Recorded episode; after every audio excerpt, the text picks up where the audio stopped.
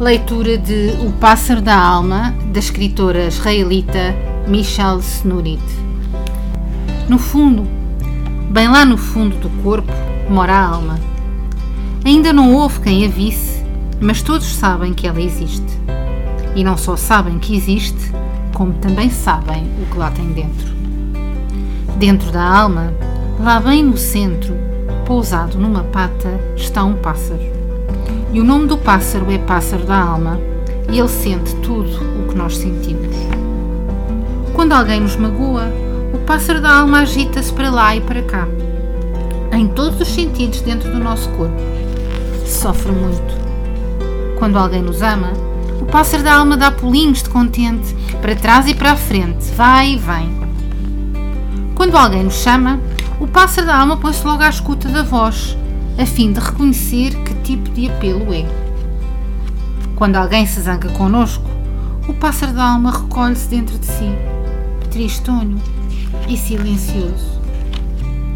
E quando alguém nos abraça, o pássaro da alma que mora no fundo, bem lá no fundo do nosso corpo, começa a crescer, a crescer, até encher quase todo o espaço dentro de nós.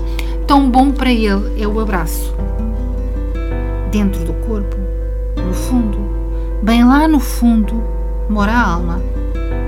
Ainda não houve quem a visse, mas todos sabem que ela existe.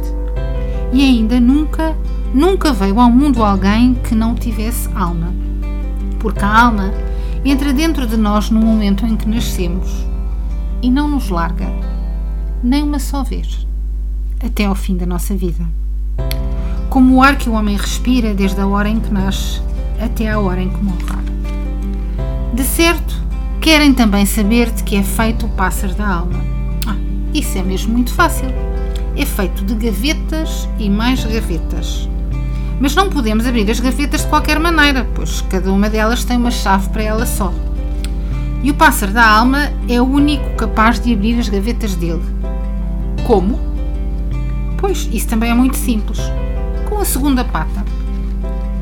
O pássaro da alma está pousado numa pata e com a outra, que em descanso está dobrada sob a barriga, roda a chave da gaveta que quer abrir. Puxa pelo puxador e tudo o que está dentro dela sai em liberdade para dentro do corpo. E como tudo o que sentimos tem uma gaveta, o pássaro da alma tem imensas gavetas. A gaveta da alegria e a gaveta da tristeza. A gaveta da inveja e a gaveta da esperança. A gaveta da desilusão e a gaveta do desespero. A gaveta da paciência e a gaveta do desassossego e mais a gaveta do ódio, a gaveta da cólera e a gaveta do mimo, a gaveta da preguiça e a gaveta do vazio, e a gaveta dos segredos mais escondidos, uma gaveta que quase nunca abrimos. E há mais gavetas. Vocês podem juntar todas as que quiserem. Às vezes, uma pessoa pode escolher e indicar ao pássaro as chaves a rodar e as gavetas a abrir e outras vezes é o pássaro quem decide. Por exemplo, a pessoa quer estar calada e diz ao pássaro para abrir a gaveta do silêncio. Mas ele, por autorrecriação, abre-lhe a gaveta da fala e ela desata a falar, a falar, sem querer. Outro exemplo. A pessoa quer escutar pacientemente e, em vez disso, ele abre-lhe a gaveta do desassossego e faz com que ela se enerve. E acontece que a pessoa tenha ciúmes sem qualquer motivo e que estrague justamente quando mais quer ajudar. Porque o pássaro da alma nem sempre é disciplinado e às vezes dá-lhe trabalhos.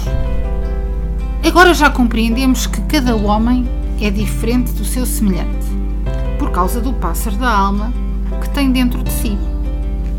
O pássaro que em certas manhãs abre a gaveta da alegria e a alegria jorra dela para dentro do corpo e o dono dele fica feliz. E quando o pássaro lhe abre a gaveta da raiva, a raiva escorre de dentro dela e domina-o totalmente.